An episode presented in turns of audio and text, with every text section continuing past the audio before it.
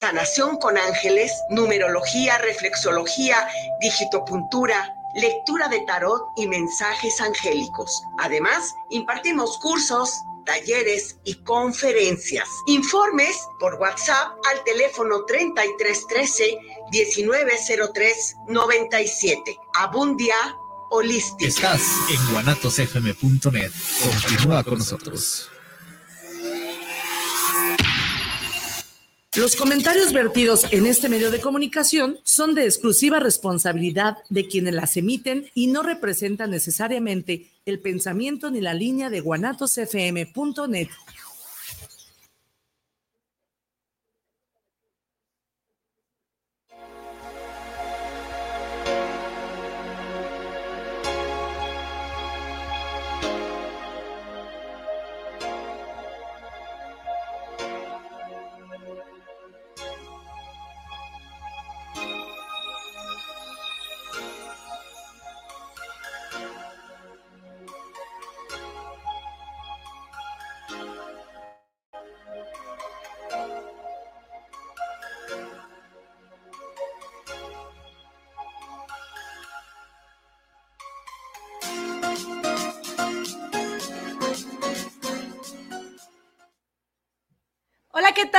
buenas tardes, bonita tarde o miércoles, ombliguito de semana, felices y agradecidos con Dios, con la vida, por la oportunidad de estar aquí. Barrón Club Café para Emprendedores, programa para todos los emprendedores, obvio, ¿verdad?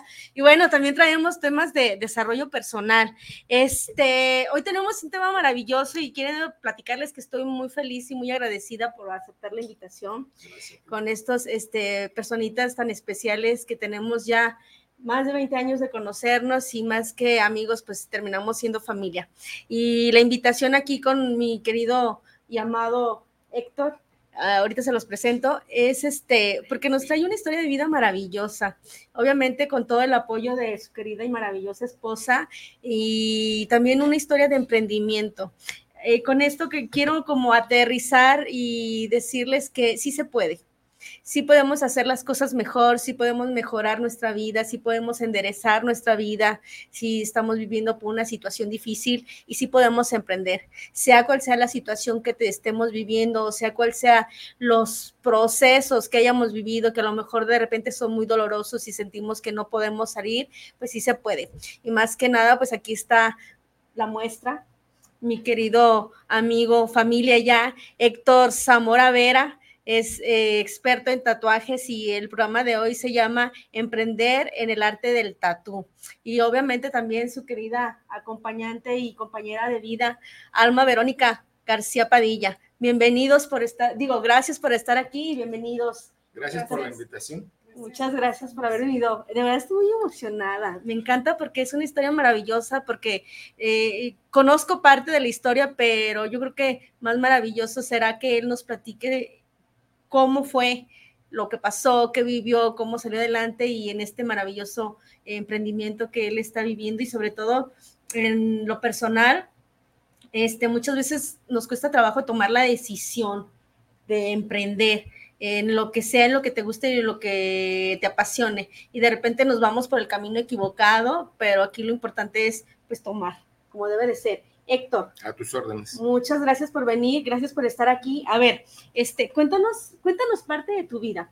Cuéntanos esa, esa etapa este, que veníamos platicando precisamente en la que de repente caemos en un hoyo. Así es. Y que nos cuesta mucho trabajo salir. Este, ¿qué, qué pasó? ¿Por qué sí salir? ¿Por qué no te quedaste en el hoyo como muchos de repente? Este, digo, con todo respeto, ¿no? Pero muchas personas sí caemos en situaciones difíciles y de repente ahí nos quedamos estancados, ¿no? Aquí afortunadamente estamos vivitos y coleando y felices de la vida. Cuéntanos. Buenas tardes para todas las personas que están poniendo atención en este programa. Gracias por la invitación.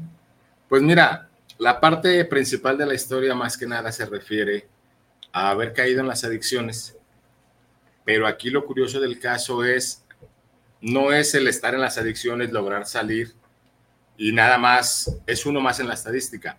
Aquí el meollo del asunto, creo yo, lo importante para poderlo hacer público es la intención de lo que hay detrás. Mucha gente, incluso yo estaba mal informado. Creemos que la persona que cae en adicciones por fuerza tiene que venir de una familia disfuncional, de un abuso de cualquier tipo en la infancia y que esos son los factores que te van a llevar a caer en sustancias. Definitivamente ya cuando convives con tantas personas con el problema, como yo lo hice en un centro de rehabilitación, te das cuenta que no, que te encuentras personas de una alta condición económica que no tuvieron ningún tipo de maltrato, tal vez falta de atención de los padres por tanto viaje, por tanto trabajo, por tanto generar dinero, pero no tanto como un abuso, no tanto como un abandono, no tanto como miserias, y aún así la persona cae en adicciones. En mi caso personal es, digamos que un punto medio.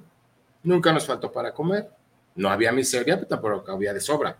Sin embargo, hay circunstancias de las que sería muy largo prolongarnos en las, en las razones de por qué, pero hay circunstancias desde, desde la concepción de la persona, cuando estamos en el vientre materno, que afectan la psicología en la que se va a desarrollar la persona ya en el mundo conforme va pasando su infancia, recibe de repente golpecitos, tropezones, malos tratos, pero ya viene con una programación, podríamos decirlo a nivel electrónico, como que en el chip volteado.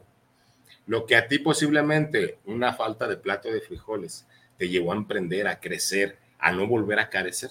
En mi caso me llevó a, lamentarme, a echar culpas. La misma circunstancia a dos personas les, les, les desarrolla diferente en mi caso me llevó como que a hundirme más, a echarle culpas a la gente, a irme por lo camino fácil. En vez de lograr, arrebatar.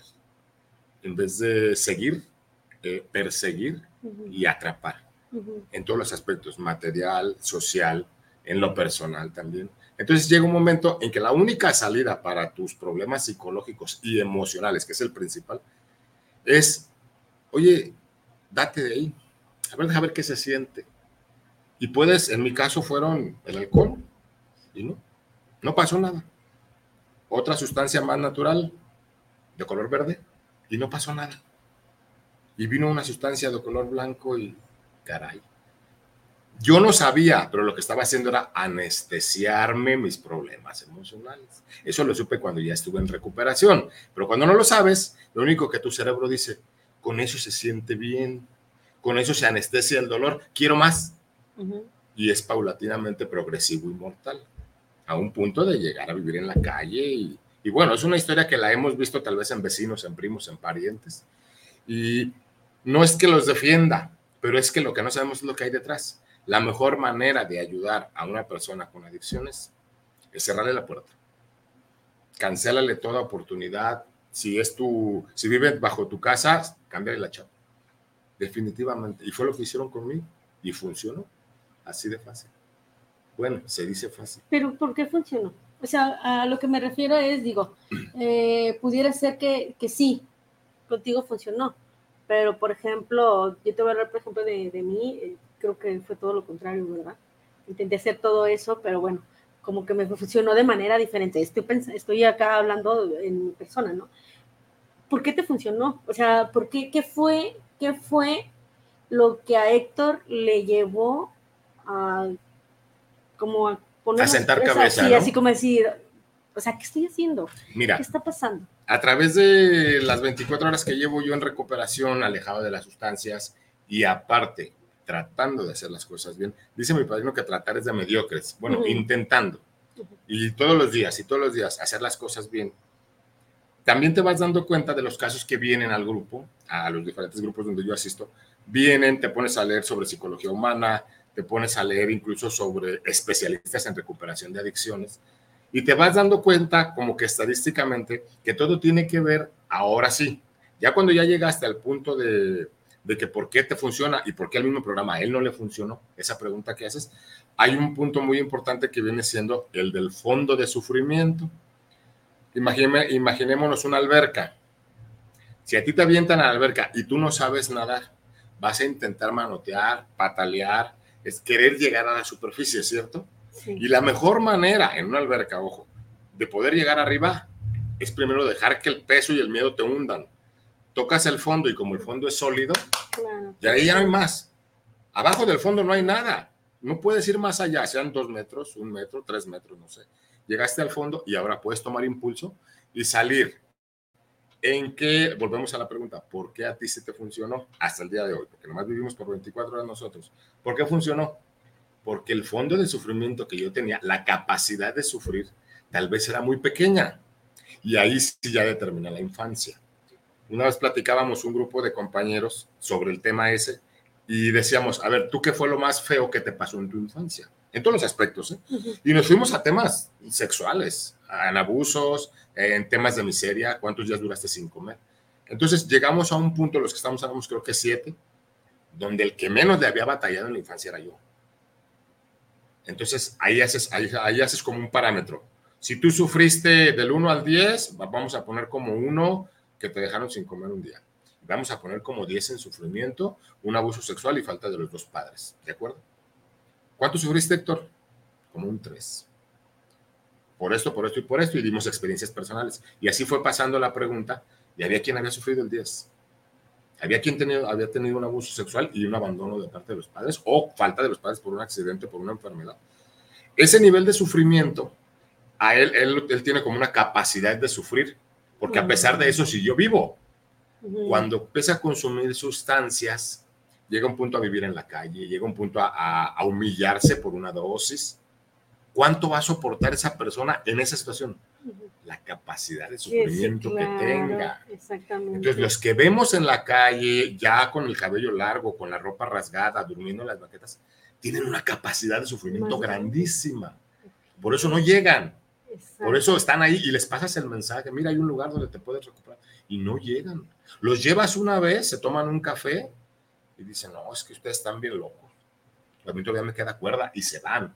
Igual te puedo platicar de chavitos que todavía traen moto, todavía los aceptan en uno o dos trabajos en su, en su localidad y andan ya usando sustancias, los invitas, van, porque sienten que sí la están regando, ya se gastan toda la semana, ya no le dejan nada a su mamá para el gasto, y dicen, no, yo creo que ando mal, y van a los grupos, pero nos escuchan a nosotros, y dicen, no, es que yo nunca me quedo dormido en una banqueta, ahí todo me falta. Ustedes sí están aquí porque, porque la pasaron mal, yo no.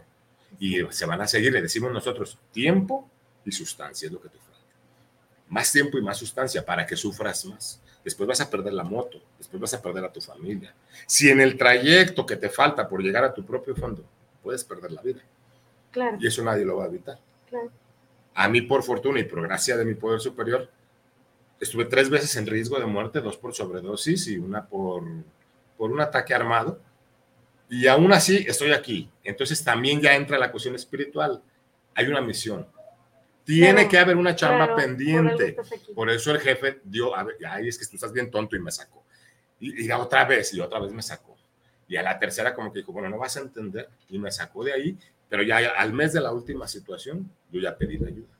Porque mi capacidad de sufrimiento se acabó. Ahí, ¿por qué a mí sí me funcionó? Y porque hay a quien no le funcionó. Pero aquí el que pidió la ayuda fuiste Sí. Sí, porque se acabó mi, mi capacidad de sufrir. Nos ven a nosotros y es normal, la familia, ella es un testigo que, que no puede dejarme mentir. La familia nos ve y nos va a juzgar, y nos va a criticar, y nos va a reclamar, y están en su derecho porque hacemos daño 10 kilómetros a la redonda, imagínate. Entonces, la familia, que son los primeros en, en dañarse, nos van a criticar, nos van a, a, a tachar, pero muy detrás de, de la persona con problemas hay un, hay un sufrimiento grande porque no todos los días se... De hecho, yo te podría decir que, vamos a poner mi caso personal, desde que la conocí por primera vez la sustancia hasta el último día pasaron siete años. Yo disfruté usar sustancia dos años. Los últimos cinco fue puro sufrir. O sea, la usas para vivir y vives para usarla. Ok. Es un círculo, es un círculo y dices, hasta aquí ya no.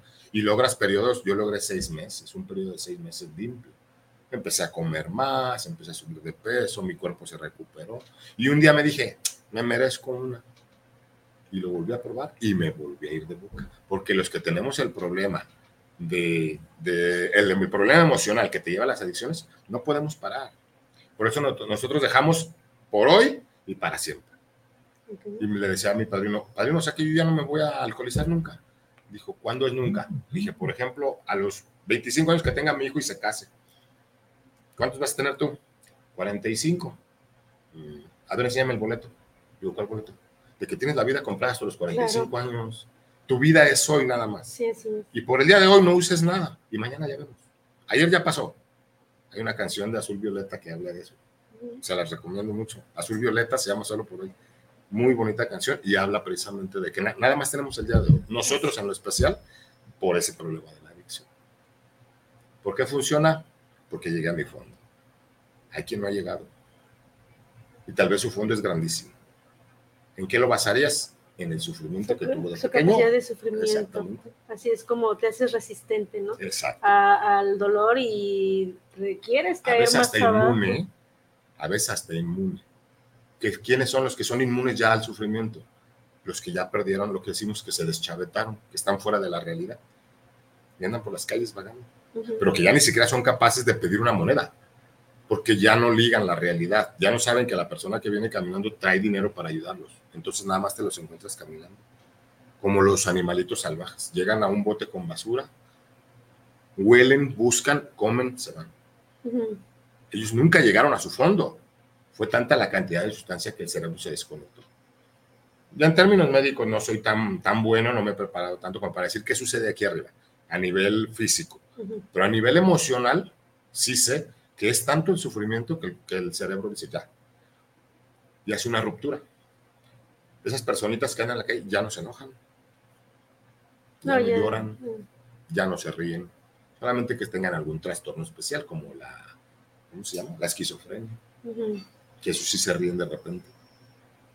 Esa, esa sería la respuesta que yo te daría a por qué con unos funciona Y con otros no. Y ok, y a la hora de, de pedir la ayuda, pediste la ayuda y ¿qué tanto te costó? Mira, había una circunstancia bien curiosa. Yo ya había tenido muchos problemas con ella, obviamente, por la adicción, por el descuido económico de la casa, porque yo ya era más que un apoyo, ya era una carga para ella. Ella tuvo que ponerse a trabajar para poder solventar la casa con dos bebés, tan pequeñitos. Entonces, a final de cuentas, yo como que le decía, ya me voy a poner bien, ya me voy a portar bien, y trabajaba una semana y disimulaba que no usaba nada y aportaba algo de dinero a la casa. Y ella, dentro de una, es una ignorancia, pero es una ceguedad emocional también. No quieres aceptar y no quieres ver. Ese, ese, eso el problema lo trata mucho el grupo de Al-Anon, que es de familiares de alcohólicos anónimos. Y es que el familiar es obvio, se va a cegar. Es una Sí. falta de aceptación. Sí, sí, sí. Como el mismo eh, enfermo, como nosotros nos- autollamamos enfermos, dicen los psicólogos que no estamos enfermos, pero bueno, nosotros nos autonombramos enfermos. El enfermo, cuando, cuando está todavía activo, es hay negación. No, yo no estoy usando nada. Es que bajé de peso porque estoy trabajando bien mucho. Y es que casi no como en el trabajo, por eso me ves así, mamá, delgado. Y lo negamos y lo negamos. Y decimos que, que defendemos nuestra adicción a capa y espada. Y podemos ver a otro chavo que esté usando sustancias y lo criticamos. Para que eso nos sirva como que yo estoy limpio. Todo lo que sospeches de mí es falso. Y decíamos sobre la pregunta, eh, yo pedí la ayuda y qué tan difícil fue. A final de cuentas, ya metiéndonos en las cuestiones espirituales, se dice que los grupos de autoayuda no son religiosos, para nada, Pero son 100% espirituales. Sí. Hay que abrir el espíritu para poder trascender el daño causado y el daño que se te causó. Que en mi caso personal, yo creo que a mí me causaron un 1% de daño y yo causé el otro 99%, definitivamente. Entonces, la cuestión espiritual, cuando yo estoy en mi último día de actividad, me hinco en, en hacer una fogata porque se hacía mucho frío, con basura, pero vino esa, como que yo siento que ese fue el momento en que pisé el fondo de la alberca, como decíamos hace rato. Pisé el fondo de la alberca y ya no podía más. Yo creo que ya ni con sustancia ni sin sustancia, ya no podía, simplemente ya no quería esa vida. Y yo le pedí al Dios con el que a mí me criaron que me ayudara, que yo ya no quería esa vida, pero yo internamente le estaba pidiendo perder la vida. No le estaba pidiendo que me recuperara, que me mandara a un centro de rehabilitación, pero lo hice de tal, con tal fe y abrí tanto mi cuestión emocional que él entró y de la nada me salió una fuerza física como si no me hubiera intoxicado por días, como si hubiera comido bien todos los días y comencé a caminar, pero guiado por no sé quién. Yo le digo que es Dios, ¿no? O sea, Claro, para mí fue Dios y así me vale creerlo. Claro. Empecé a caminar, son aproximadamente 18 calles. Llego al lugar donde ella estaba viviendo. No puedo decir que era mi casa porque yo pagaba la renta. Ella se encargaba de que no la sacaran de ahí. Llego al lugar donde ella estaba viviendo con mis dos hijos y me dice, ¿sabes qué? Ya hablé con toda tu familia. Si no te quieres ayudar, me van a apoyar con mis hijos, entonces que te vaya bien. Pero si quieres este, recuperarte, Me lo dijo con muchas palabras fuertes, ¿no? Sí, claro. Y es normal. Y qué bueno que me lo dijo así. Y me dijo, si no te quieres recuperar, tampoco hay problema. Que te vaya bien. Me van a apoyar a mí y a mis hijos. O sea, ese es el momento en que dices, esto es lo último que me faltaba. El sufrimiento que ya viví en la calle, los peligros de perder la vida y todo eso. Y todavía para colmo se va lo que entre comillas era lo que yo más quería, porque, porque nunca se lo demostré cuando estaba intoxicado. ¿Y qué pasa? Se te va lo último que tienes. Y es donde te convences a ti mismo y dices, es que necesito ayuda. Pero ahorita decías, ¿qué tan difícil fue? Al día siguiente ya me había arrepentido. Así es la cabeza de la persona con problemas. Cuando ya dormiste en una cama calientita, te invitaron un taco de comida que ni siquiera te mereces porque no aportaste, te recuperas, te bañas, me dijo, bañate, hueles muy mal, me, me puse un baño, eh, me comí algo que había en casa, al día siguiente de la mañana, bien dormidito, bien recuperadito, con fuerzas, dije, yo no me quiero ir a internar. Yo quería seguirle, pero ya no tuve el valor de decirle a ella, ¿sabes qué? Déjame, ahorita vengo a ir por cigarros y ya no vuelvo, porque lo llegué a hacer muchas veces. Muchas veces, oye, ¿no quieres unos tacos? Ah, sí, traes dinero, sí. Y me salía por los tacos y ya no volvía. Y la dejaba sin cenar. Muchas, muchas, muchas veces. Entonces ya no tuve el valor. Yo ya, yo ya me había derrotado. Y ya dentro del programa de recuperación, el primer paso habla mucho de eso, de la derrota, que no va a funcionar. Ahorita se está usando mucho que los centros de autoayuda usan un grupo de personitas fuertes físicamente, que le llaman la patrulla espiritual, que van por ti a tu casa con autorización de tu familia para que te saquen, te echen en una camioneta y te lleven al centro. Yo siempre he dicho que a cada quien le va a funcionar lo que, lo que ya tenga programado. A muchos no funciona, no les funciona ese sistema porque no van voluntariamente. Y dices, es que nunca lo va a aceptar. Bueno, es que tiene su proceso. La patrulla espiritual te lleva fuerzas, entonces tú, lejos de recuperarte en un centro, te resientes. Claro. Te desintoxican físicamente, eso sí. Pero ya cuando viene la terapia, incluso escuchan cosas que nunca han hecho. Y cuando salen, se van a hacerlas. Okay. Yo soy testigo de eso. Un chavito que a lo mejor lo máximo que llegó a hacer fue robarle el monedero a su mamá. Pero llega a un centro de rehabilitación y escucha lo que hicimos los que vivimos en la calle. Y como que sale con la idea. Y dice, Ay, si me vuelvo a intoxicar, yo voy a hacer eso, porque es más fácil, porque hay más dinero y se va a hacer cosas. Pero no es tampoco que tenga la culpa la patrulla espiritual que se lo llevó. No, es que le faltaba fondo. Le faltaba pisar fondo. Le falta sufrir. Dicen que el precio para el boleto para pertenecer a, a doble A o a los grupos de recuperación es caro y se paga con lágrimas. Hay que sufrir para poder llegar a un doble A, por ejemplo, y decir, este es mi lugar. Me siento mejor que en mi casa. Uh -huh. Porque aquí estamos puros iguales. Entonces, ahí ya reunimos más o menos tres factores que sí hace falta información en la sociedad. ¿Qué tanto tiene la culpa la persona que tiene la adicción? Culpa ninguna. Responsable, sí, de sí. todo lo que haga. Sí, culpa no tiene. Son circunstancias. Oye, ¿cómo le puedo ayudar? Es mi primo. Bueno, si es tu primo, dile a tu tía que acuda a un centro anónimo. A ella le van a enseñar a tratar con una persona con adicciones. La van a enseñar a tal grado que un día que tome ella su valor y tenga su preparación suficiente, le va a cerrar la puerta de la casa. Oye, pero qué feo, es que si lo echa a la calle, si lo echa a la calle va a sufrir más, y si sufre más va a llegar más rápido al grupo. Él solito va a pedir la ayuda. O, ya en un caso extremo, va a terminar en la calle, viviendo en la calle deschavetado, en el avión, en el viaje, como decimos de muchas maneras. Y en mi caso personal, yo le echo toda la culpa a Dios. Porque yo todavía un día después me arrepentí y dije, no, es que yo no me quiero ir ya había hablado con ella, ella ya estaba moviendo donde me iban a llevar. No había ni un peso para pagar una rehabilitación. Entonces buscamos una manera de un centro totalmente gratuito y apareció ese centro.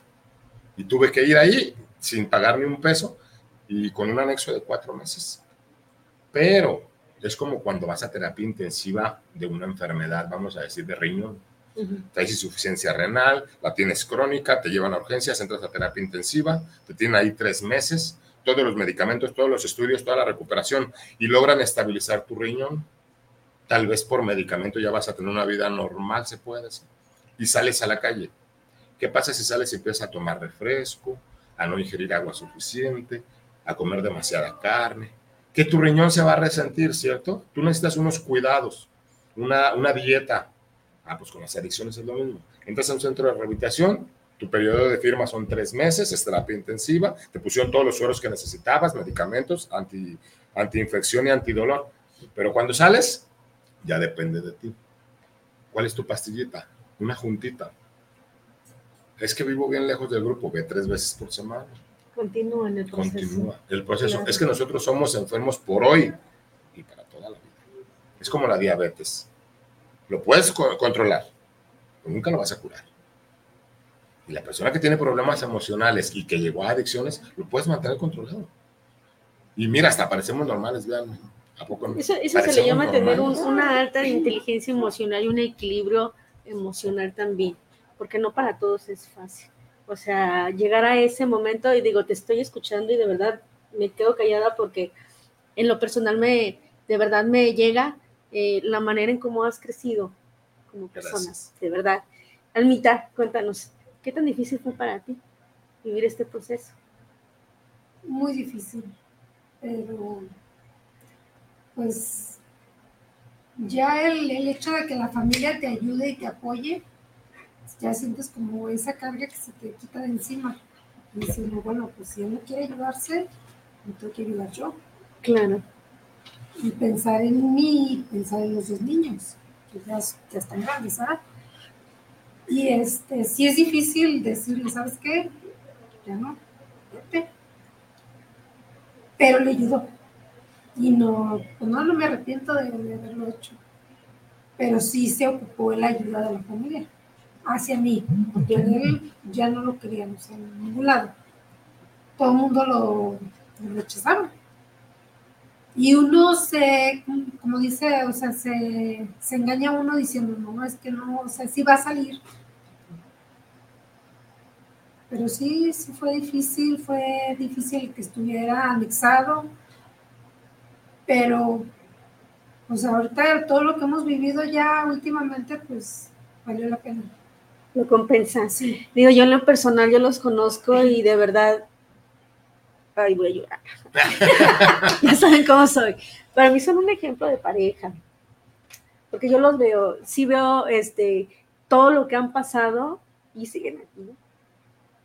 Y de hecho, en lo personal los veo eh, mejor que antes. Gracias. Mejor que antes a los dos. O sea, tanto como en lo personal, en lo físico, pero también como en la, en, la pareja, pues, que lejos de, a lo mejor tener esos resentimientos, siento que, que como que unió más, ¿no? como que unió más. También sería egoísta y sería mala onda de, de, parte de una persona que ya vivió adicciones y que hasta el día de hoy estoy limpio, porque no sé qué va a pasar mañana. ¿eh? Así tengo que vivir yo, así me ha funcionado. Yo no me preocupo por mañana en la cuestión de las adicciones, porque es por hoy. Hoy yo voy a hacer todo lo posible, estoy limpio, no me interesa lo que hice ayer, porque ayer estuve limpio, no me metí nada, entonces ahorita me interesa hoy. Y todavía le quedan unas horas al día de hoy, y tengo que estar al pendiente el día de hoy. Mañana no sé, porque no sé si, no sé si regrese a mi, a mi rancho. Sí, vamos a no sé si llegue bien, ¿cierto? Entonces, conforme a lo que estás diciendo ahorita, si yo te dijera que es fácil salir o llegar a un proceso en el que ya puedes transmitir el mensaje, no es cierto. Si yo te dijera que fue fácil que la persona que es mi esposa por todas las leyes, por las cuatro, o cuántas son, tres o cuatro. Por todas las que te quieres inventar, Que fue fácil para ella, perdón, eh, perdonar y olvidar yo tengo mi interpretación si le fue fácil o no. Mi, mi apreciación es que no le fue fácil. Pero, pero, hay una segunda, pero hay una segunda opinión, que es la de la gente que está por fuera. La admiran, claro, la respetan. Claro, Almita, claro que sí. Y de repente sí suena así como que entonces es un mártir porque sufrió, o sea, hace el papel de mártir. No, espérate.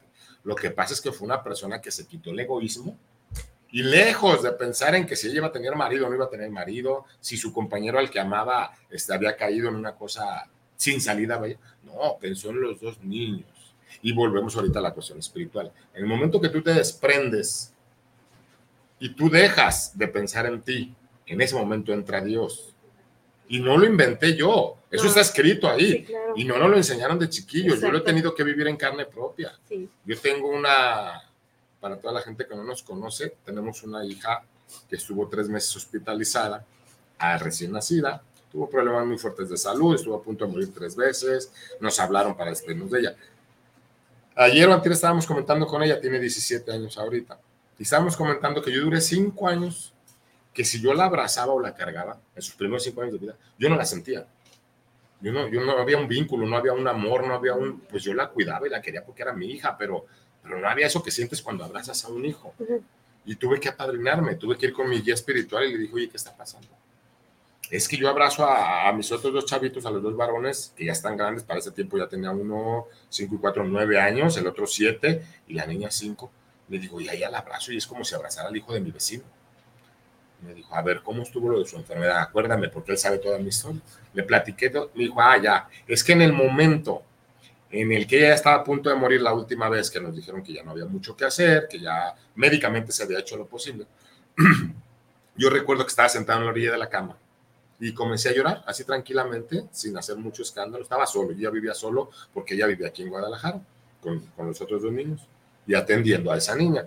Entonces yo recuerdo que me senté y así muy adentro de mis palabras fueron, eh, Señor, si te la vas a llevar, está bien, pero dale fuerza a su madre porque todavía tiene otros dos de quien preocuparse. Y yo te la entrego, Padre, a final de cuentas es tuya. Cuando le dije eso, yo sentí, mmm, no te voy a decir como que me arrancaran un brazo, pero sientes que se te va algo, ¡pum! Ya después lo analicé y resultó que, pues leyendo y viendo cuestiones espirituales, te das cuenta que hubo un desprendimiento. Yo la entregué. Dije, o sea, ya no eres mi hija, es tuya, siempre ha sido tuya, pero yo la tenía como mía, te la entrego. Eso fue nueve y media, diez de la noche que llegué de la junta, yo creo, de doble A. Y a las, ¿a qué hora me hablarías? Es que no me acuerdo bien la hora, para que me fuera el día siguiente, cuando ya le iban a operar. Pues, ha de haber sido en la mañana, pero no. Sí, no, tuvo no que ser en la mañana. Y, y duermo la noche lo que puedo y en la mañana recibo la llamada de ella. Me dice, necesito que te vengas porque la van a volver a operar para reconexión de intestino y otros datos médicos. Me dice, pero yo no me animo a firmar. Entonces yo así como que no interpretaba cómo venía el, mila- el milagro. Se firma los papeles de autorización, se opera la niña y en un mes la teníamos en la casa. Y nos dijo el médico, el doctor Pacheco, espero me esté viendo médico, ¿eh? me dijo, si ustedes creen en Dios, envió el expediente esta ideal, tú me dijo, esto es un milagro. Ella no debería, médicamente no tendría por qué estar viva. Y, pero eso sucede cuando te desprendes, cuando, cuando dejas de pensar en ti. Claro. Y mecánicamente, o sea, todo se enlaza para que entre ahí, pues la cuestión espiritual, llámale como le quieras llamar. Sí, sí, sí, sí. Claro, sí te entiendo. Y cuando vives una experiencia de esas, ya lo haces hasta por, ya es por conveniencia, o sea, preocúpate por los demás. Sí, claro. Y Dios se va a preocupar por ti. Así es. Y empiezas y empiezas y lo haces un estilo de vida. Ahí es donde viene tu pregunta. ¿Qué tan fácil es? ¿Es tan fácil o tan difícil como tú te Como lo tú quieras lo hacer? quieras hacer. Así Nada es. más. Sí Yo es, tengo sí. compañeros de grupo que hasta la fecha están amargados porque no se pueden echar un tequilita. Pero, oye, tienes 150 mil razones para no estar amargado. Ah, no, pero están amargados. Por ese detallito. Porque se lo hacen difícil ellos. Así es. Todo lo tenemos para ser felices. Y lo único que es obligatorio en la casa de nosotros dos, con mis hijos, nos decía, papá, ¿y tú qué quieres que estudiemos? O, No, yo lo único que les exijo, les exijo que sean felices. Si a ti te hace feliz al más grande eh, estar en ingeniería en informática, pero que te haga feliz, no que estés viendo el billete, que te haga feliz. Al otro chavo de 19, ¿qué te hace feliz? El fútbol, dedícate a eso. Y tiene su escuela de fútbol. La niña ahorita está un poco indecisa, dice que va a arquitectura, va bien. Y le digo, ¿qué te hace feliz? Dice, los tenis y el dinero. Pues ponte a trabajar. Y se puso a trabajar con, con 15 años, porque ya tiene casi dos años ahí ya. Y se puso a trabajar. Estudia y trabaja porque le gustan los tenis. ¿Eso la hace feliz? Pues entonces, ah, sé feliz. Pero obviamente vas a pelear por lo que, vas a luchar Vas a por, trabajar por, lo que lo Exactamente. que sueñas. Y yo creo que en mi caso es eso. ¿Qué tanto trabajas?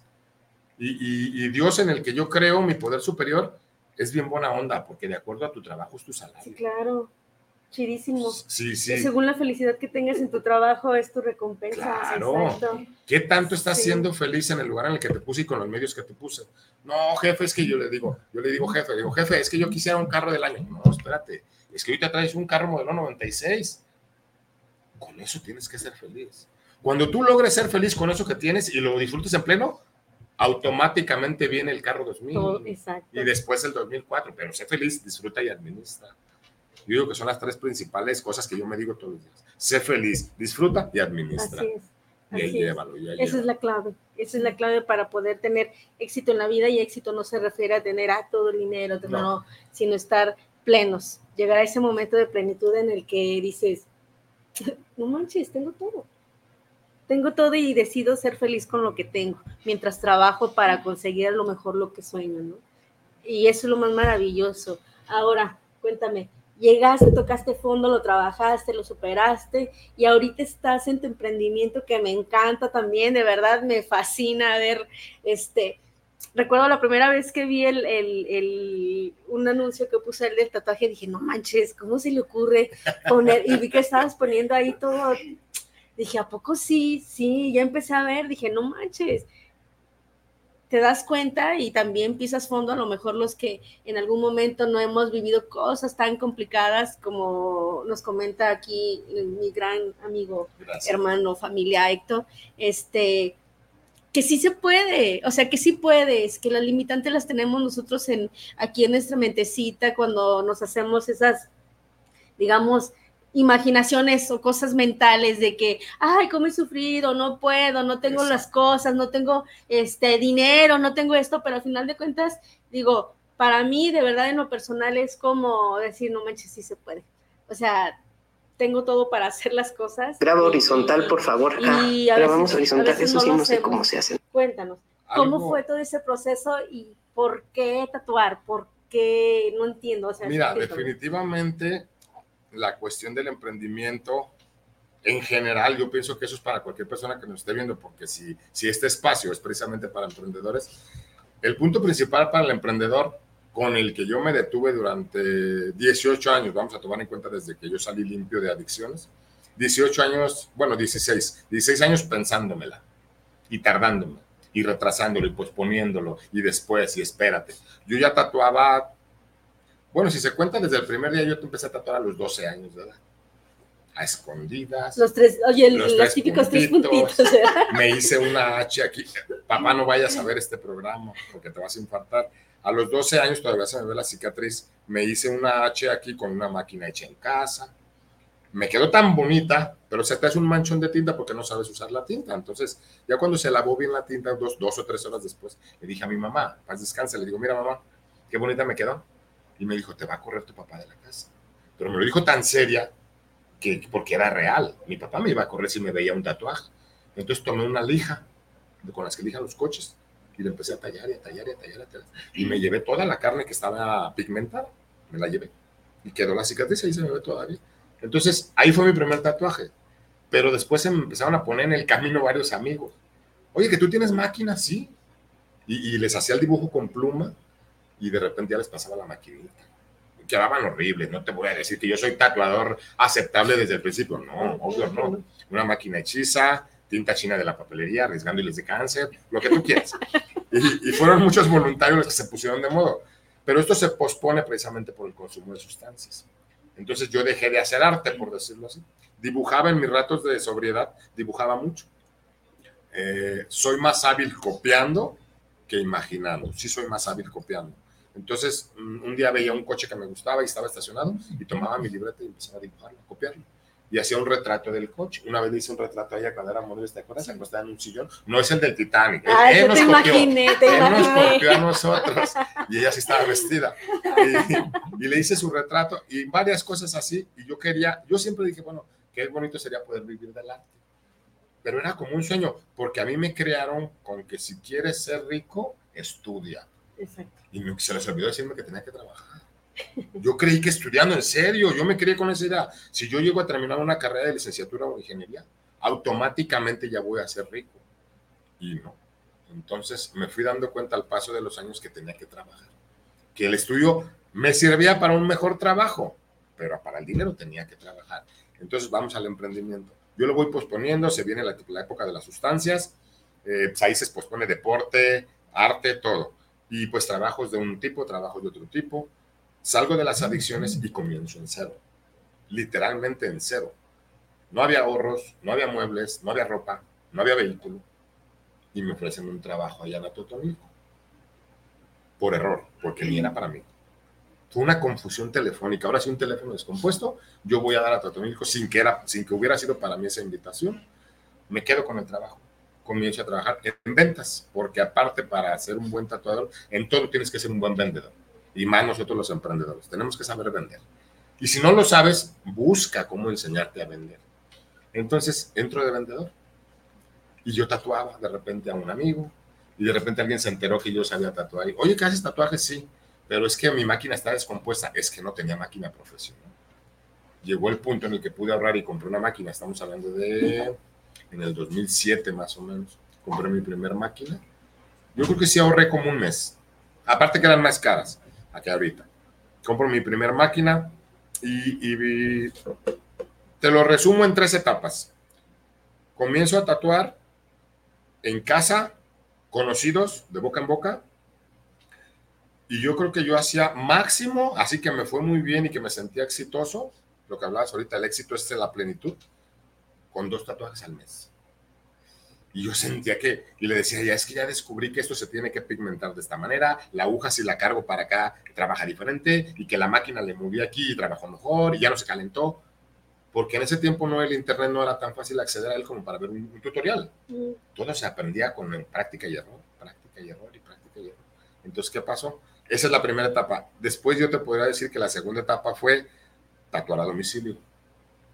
Porque ya, ya el hambre de hacer lo que te apasiona, que desde los 12 años, les digo, desde los 12 años ya traía esa idea, pero aparte mi papá, mis papás, enemigos del tatuaje, pues te reprimes. Ellos no te reprimen, yo siempre he dicho, pero los papás no lo reprimen a uno, uno se reprime solo. Entonces yo no tatuaba, yo no me metía a ese mundo. Cuando ya, ya empecé a tatuar en casa, en casa, en casa, en casa, ya era conocidito, ya había varias personas que me saludaban, me dicen Pipero, otros me dicen Pino, tengo varios apodos. Y, adiós, maestro, adiós, Pipero, adiós. Y me decía, ¿quién es? Ah, le hice un tatuaje. O es amigo de la chueca que le hice un tatuaje. Un saludo, Jorge. Entonces, llega un punto en el que ya tenía yo más hambre, de, de, de, pero siempre tuve un trabajo, un trabajo formal, de ocho horas, de empleado, en muchas cosas. Gracias a Dios he sabido desarrollar varios oficios. Con respecto al emprendimiento, para las personas que nos ven, si vas a emprender, si ya te hartaste de la empresa, si ya te hartaste de ser empleado, aguántate poquito, pero inicia el emprendimiento. O sea, mantén tu trabajo. No vas a estar a gusto, yo lo sé, pero, pero empieza con tu proyecto. En mi caso fue el tatuaje. Entonces yo tenía que trabajar y tatuar en casa. Cuando me dio más hambre ya tenía un vehículo, porque la economía, gracias a Dios, fue creciendo. Ya podíamos tener vehículo, ya teníamos para la gasolina y para darle mantenimiento. Llegó un punto en el que empecé a anunciar tatuajes a domicilio. Todavía no era la pandemia, nada de eso empecé a tatuar a domicilio y empecé a salir a municipios cercanos a Totonil. Me iba hasta Tototlán, me iba a La Barca, me iba a Briseñas, me iba, un día fue a Arandas nada más. Y entonces el, el plus que yo ofrecía como tatuador eh, para ganarles a mi, a mi competencia de, del pueblo era eso, a domicilio. Entonces la gente cómoda en su casa echándose una cervecita. Oye, ¿tienes chance para mañana? Sí. Y hacían la carnita asada y se juntaban tres, cuatro clientes. Y me la pasaba, ¿verdad? Todos los domingos, o sea, todo el domingo desde temprano tatuando. Llegaba a la casa a las 12 de la noche, bien cansado de la vista, pero como dijiste ahorita, me sentía exitoso. Feliz. Feliz. Claro, feliz. claro. Entonces, como buen emprendedor y, y, empleado inconforme, porque sí lo sigo siendo un empleado inconforme, ¿qué pasó? Yo quería más. Y un buen día se me da un bajón en trabajo en otro negocito que tengo, que es un taller de soldadura. Se me dio un bajón muy feo y los gastos de casa que están fijos, esos no los puedes perdonar. Y dije, ya ofrecí a domicilio, ya pegó, funcionó y luego empieza. Esas son olas que no sé cómo se llamen, pero tienen, tienen todos los negocios tienen unas olas. Sí. En la cuestión de subir y bajar. Uh -huh. O incluso por época del año y todo ese show. Entonces me empezó a dar ese bajón, el ir a domicilio, ya casi no salía. Y de repente un tatuaje en casa. Y luego me cancelaban, me, me plantaban. Ah, ¿cómo me han plantado? Me plantaban, hacían la cita formal, yo preparaba mesa de trabajo y nunca llegaba el cliente. Entonces, cuando yo digo es que ya quiero algo más, y Dios me pone las cosas. Sí. Mi querida llamada esposa se quedó sin gasolina en la mera esquina donde ahorita tengo mi local. Se quedó sin gasolina, fui a auxiliarla y volteé. Se ríe. Dije, no, bonito, vi un local bonito grande, que es una barbería. Dije, y había un espacio de, ¿qué me dirá? 280 por 280 vacío había una silla en medio. Y dije, ese espacio se veía bonito ahí mi estudio, bloqueo todo para estar privado y ahí lo pongo. Pero ¿por qué ese día y por qué se quedó ya sin gasolina justo ahí? Y, ya, ya para que veas la mano de Dios, nomás para que la veas así, la puedas palpar. Me quedo viendo al barbero que está de espaldas a mí, cortando el cabello, y voltea, y cuando le veo su perfil, yo lo conocía. Puedo decir que era mi amigo. Dije, todavía más fácil. Como no tuve el valor de arrimarme en ese rato porque estaba cortando el cabello, me fui a la casa. Y un messenger. Eh, Diego, ¿te acuerdas de mí? Soy Héctor. Porque su papá y yo somos buenos amigos. Y me dice, sí, Héctor, ¿qué pasó? ¿Qué se te ofrece? Oye, ¿trabajas o eres dueño? ¿Dónde? Le digo, en la barbería. Dice, ah, soy empleado, Héctor. Dice, pero ¿qué ocupas? dije, es que me gustó el lugar para rentar ahí. Vente. Para hacerte largo encuentro, en 15 días yo ya estaba en el local. Y ahí se vino otro boom. Llegó un punto que ya no podía ir al taller. Tatuaba 9 de la mañana, 12 del día, 4 de la tarde y 8 de la noche. Y en lo que estaba subiendo a mis redes, cada tatuaje que iba haciendo, salía la siguiente cita. Y la siguiente. Y de repente una plantación, me plantaban. Y quedaba un hueco, pues aprovechaba para irme a comer a la casa. Y, subía el tatuaje y se venían tres citas. Y fue un boom, fue un año, ¿verdad? Un año que, estuve zambutido ahí, metido, metido, metido en el estudio. Y obviamente también mejoras tu técnica, porque tatuas todos los días, todos los días, todos los días, todos los días. Y vas mejorando la técnica, vas encontrando técnicas nuevas, vas descubriendo cosas que ni por aquí te pasaban de una máquina de tatuar. Voy creciendo como tatuador, mi economía mejoró y ahorita estoy en la etapa en la que otra vez empieza a Se da el apagón, se da el apagón y no pasa nada, hay que aguantar. De mi trabajo de ocho horas, pago la renta. Porque a veces que no salen ni para la renta. Pero hay que estar ahí. Porque yo sé, yo sé que, que, mientras estoy en el estudio estoy pleno. Así y si eso me cuesta lo que pago de renta, lo sigo pagando. Así es. Porque me siento bien. Entonces el Héctor que llega a casa con ella, ya no es el que llegaba cuando solo soldaba. Así tuviera una buena cantidad de dinero, no me sentía entero, no me sentía completo. Ahora llego a hacer un tatuaje y llego cansado, llego lastimado de los ojos. Pero llego con paciencia, con tranquilidad, con, agusticidad, dice don, don Silverio. Algo, algo, algo bonito. Y yo creo que eso se transmite. Claro, a todos los que están a tu alrededor. Porque ya ahorita ya peleamos cada siete, ocho años más o menos. No, es cierto. Pero sí la relación también se mejora mucho. Mejoró, claro, claro, claro. ¿Y qué se siente, Almita? ser esposa de un tatuador. Cuéntame, te tiene toda tatuada, cuéntame. Sí, se siente bien. Luego tenemos tatuajes gratis. Sí, claro, eso es lo más padre. Exactamente. Eso es lo más padre. Uno que otro tatuaje, así que ah, le digo, ¿a ese qué? Cuando, me toca hacer tatuaje en, medio pecho para las damas. Sí, vi alguno. Y lo subo y cuando llego a casa, ah, sí, claro. Sí, ya tatuaste una señora y una muchacha. dice con otras palabras, pues, pero. Y ya viene el reclamo. Yo veo, yo veo como que si hay una molestia y yo la entiendo. Yo digo, imagínate tú que hiciera un trabajo físico y que se fuera a las partes íntimas de un chavo. Exactamente. Sí se siente raro, pero al final de cuentas es trabajo. Claro. Y le digo yo, es que entiendo, es trabajo. Dice, no, no, no, se siente lo que se siente. Le digo, no, de mi parte, mis clientes lo pueden confirmar. Hay profesionalismo, o sea, nunca se te va la manita donde no se debe de ir. Se trabaja donde se está trabajando. Yo lo comparo en ese aspecto con un médico.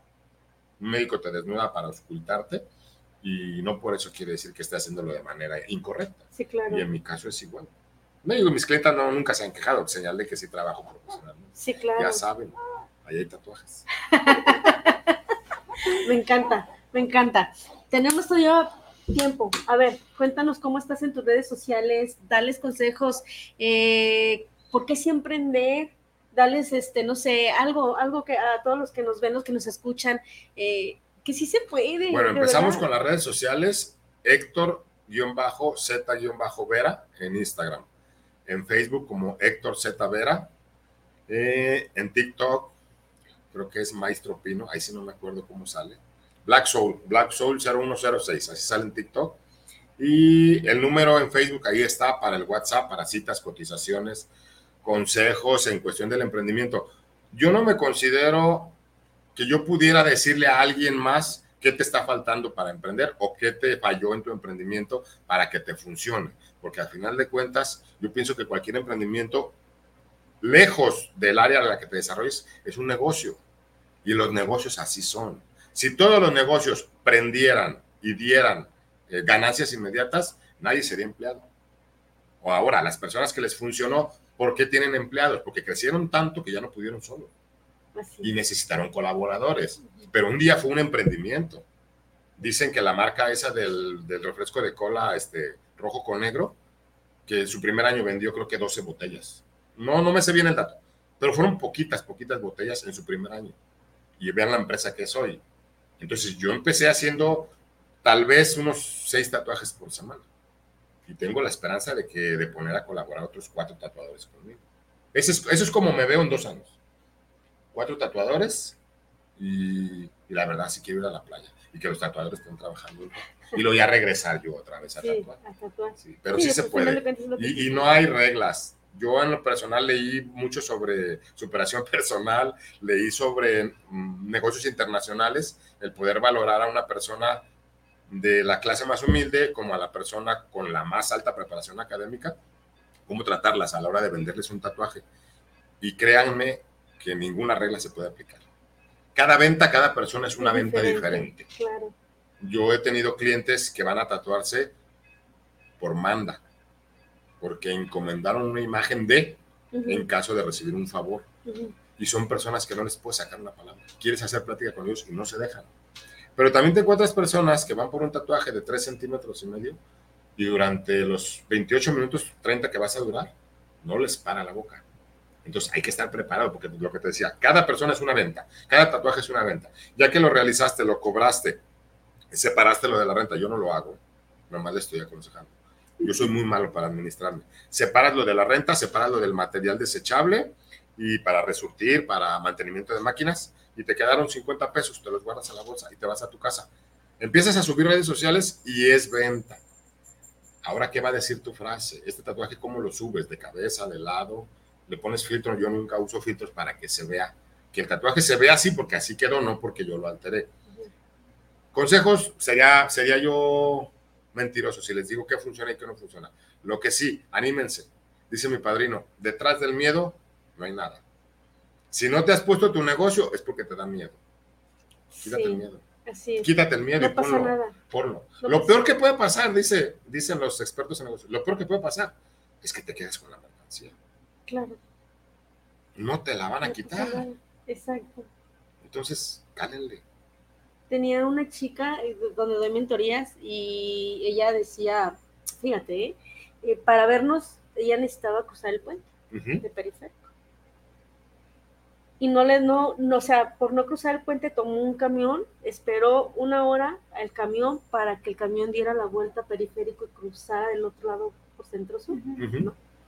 Una hora, más lo que recorrió ese, ¿no? Porque le daba miedo cruzar el puente. Entonces yo le decía a ella, ¿y qué hay después del puente? O sea, ¿qué hay atrás del puente? ¿Por qué no te atreves a cruzar ese puente?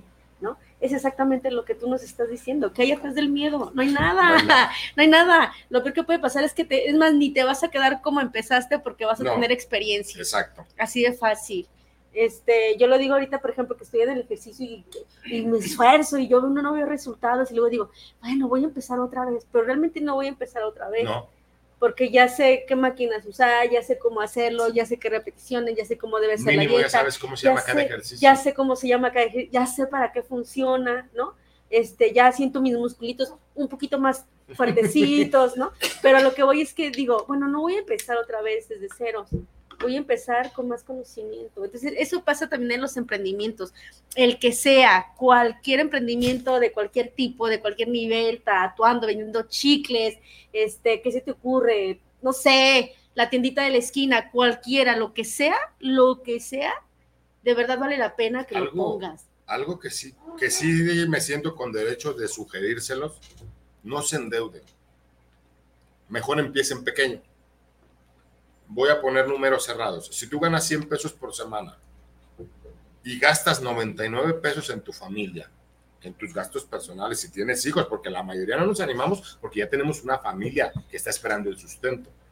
Si tú ganas 100 pesos, pero te alcanza a quedar un peso te gastas 99 porque la situación está muy fuerte, te gastas un, te queda un peso libre, ese peso, y, eres como yo, malito para ahorrar, ese peso no lo ahorres, no lo metas a una alcancía, ve y compra mercancía, ve y compra. En, en mi caso son tatuajes, necesito cinco, cinco desechables, por decirlo así. la toalla limpiadora, el desinfectante líquido para muebles, el desinfectante para cuerpo, que es jabón verde, del que es para antes de operaciones, eh, la aguja desechable y el tubo desechable. También tengo de los que se esterilizan, pero cada vez los vamos usando menos. Esos cinco desechables yo los tengo que tener. Entonces, yo hubiera emprendido más pronto si se me hubiera ocurrido lo que les estoy diciendo.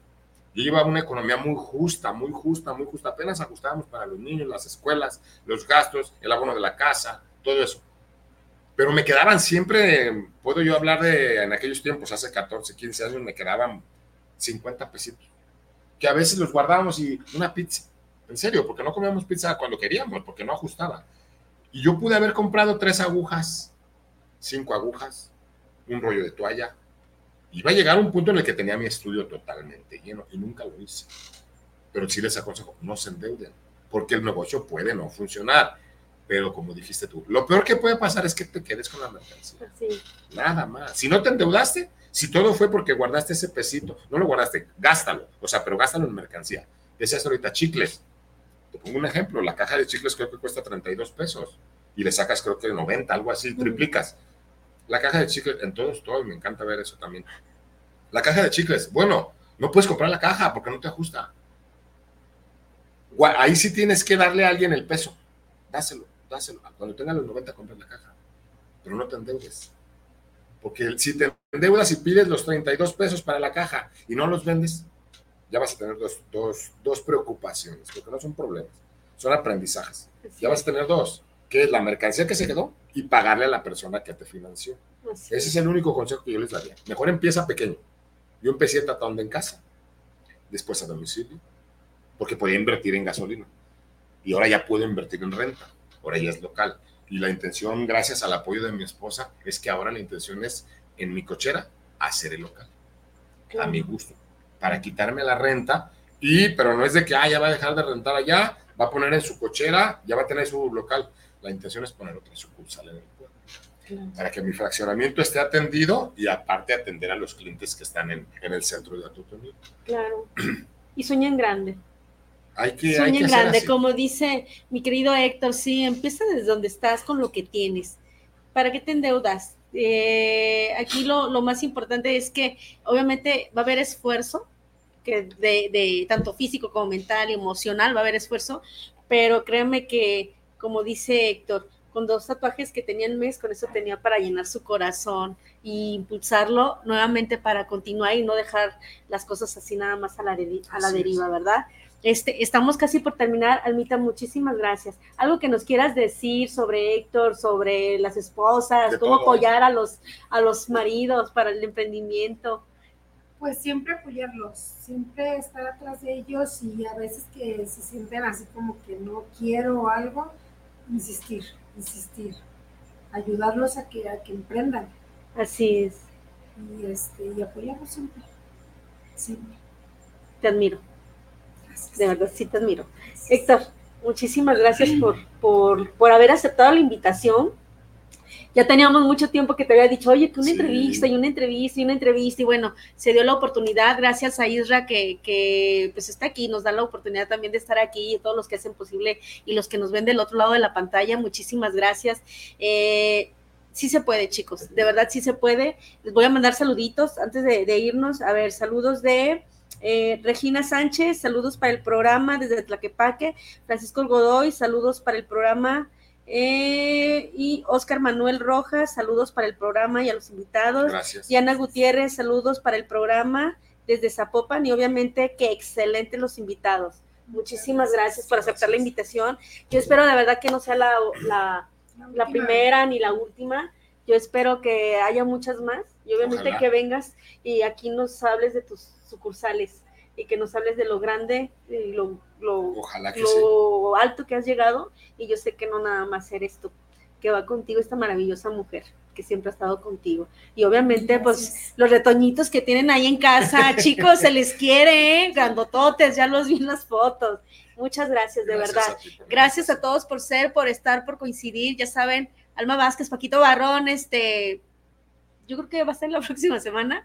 Eh, gracias por estar aquí. Ay, quiero invitarlos, chicos. Vamos a tener un seminario, creo que va a ser en Tepicto, estamos una fecha, se llama Descubre tu grandeza conviértete este, eh, indestructible con nuestro coach y mentor Henry Barrón y una servidora Alma Vázquez. Y ahorita estamos con el club de Oveja Negra, donde hablamos temas de mucho interés. Este, hemos hablado de lo que es la mentalidad, lo que es este eh, la depresión. La semana pasada hablamos acerca del suicidio y esta semana hablaremos acerca de amor propio y posteriormente pues un sí a la vida, que es muy importante, ¿no? Que de repente no nos damos cuenta, y hablábamos de eso, no nos damos cuenta de que estamos deprimidos, ¿no? Porque al final de cuentas a mí me pasó, yo siempre me burlaba de la gente que decía que estaba deprimida, ¿no? Hasta que pasó y dije, Ay, ¿qué me está pasando, no? Y empecé a estudiar y todo y dije, me, ay, estoy deprimida, no sabía que estaba deprimida, pero sí sentía un montón de síntomas, ¿no? Hasta el punto de, de algún momento a lo mejor sí pensar en, a lo mejor pues quitarte la vida, ¿no? Que es un, tema muy fuerte y de verdad que se desarrolló con mucho amor para todas las personas que nos acompañaron. Y bueno, vamos a dar un pequeño resumen. De verdad, muchísimas gracias a todos los que nos escuchan y es tuyo. Gracias. Para todas las personas que tengan algún familiar cercano o no muy cercano con un problema de adicciones, los invito a que se informen primero. En mi casa me refiero a la casa donde me crié con mis padres y mis hermanos. Y en mi familia, que viene siendo mi esposa y mis hijos, había mucha desinformación. No sabían qué hacer con una persona con adicciones. Lejos de ir con tu vecino, lejos de ir con quien tú crees que ya se recuperó y que tú sabías que andaba en adicciones y ahora ya no lo ves intoxicado, eh, nos volvemos muy discretos. No vayas y preguntes, ve y infórmate con los profesionales ve infórmate con un grupo de doble A de hora y media tradicionalista. Ellos te van a dar información que tú requieres para tu familiar. Ellos te van a dar la información para un grupo Alanon, que son especiales para los familiares. Eh, se ocupa valor para cruzar la puerta de un grupo, de un centro de autoayuda. Se ocupa valor para entrar y pedir la ayuda. Pero se ocupa no tener corazón para no decirte todo lo que tienes que saber para que puedas ayudar a tu familia. Lejos de que lo lo tengas que internar a fuerza, lejos de que tengas que, vaya, solventarle sus gastos. Es que no tiene dinero, es que le voy a prestar. Se oye muy feo, pero le estás haciendo daño al solventarlo. Tienes que ayudarlo a que llegue al fondo del que hablábamos, a la alberca, que tope en el fondo de la alberca. Si va a sentir que se ahoga, es como si la apachuraras así. Tú lo ves a media alberca, aviéntalo para abajo para que pegue y cuando pegue en el fondo se va a levantar solito. Así de fácil. Así Eso yo se los recomiendo. A mí me funcionó. Mi padre me cerró la puerta de su casa. Creo que hasta cambió la chapa. Nunca le intenté abrirla. Pero, pero cerró la puerta de, su casa. Me dijo que ya no cabía lugar para mí. Y al mes pedí la ayuda. Y aquí estamos aquí, vivitos y coleando. Y de verdad, muchísimas gracias. Híjole, no sé de verdad si, si se sienta, pero de verdad ustedes saben que los quiero mucho que los quiero mucho y, que de verdad los admiro mucho y como pareja eh, para mí son em, son como un patrón a seguir. Gracias. Y, Almita, híjole, ¿qué te digo, mujerón? Te cojaste, hombre, te cojaste, te rayaste con esta mujer. Muchísimas gracias a todos. Barón Club Café para Emprendedores. Alma Vázquez, Héctor Vera y mi queridita ah, cuñadita, mi queridita tocallita, Alma García. Muchísimas gracias, García Padilla, ¿verdad? Gracias. gracias. No, gracias. Y espero que esté por ahí la pinoleta, que también nos haya ah, visto. ¿eh? Si no, ya verán. A los hijos. Saludos a todos. Muchísimas gracias.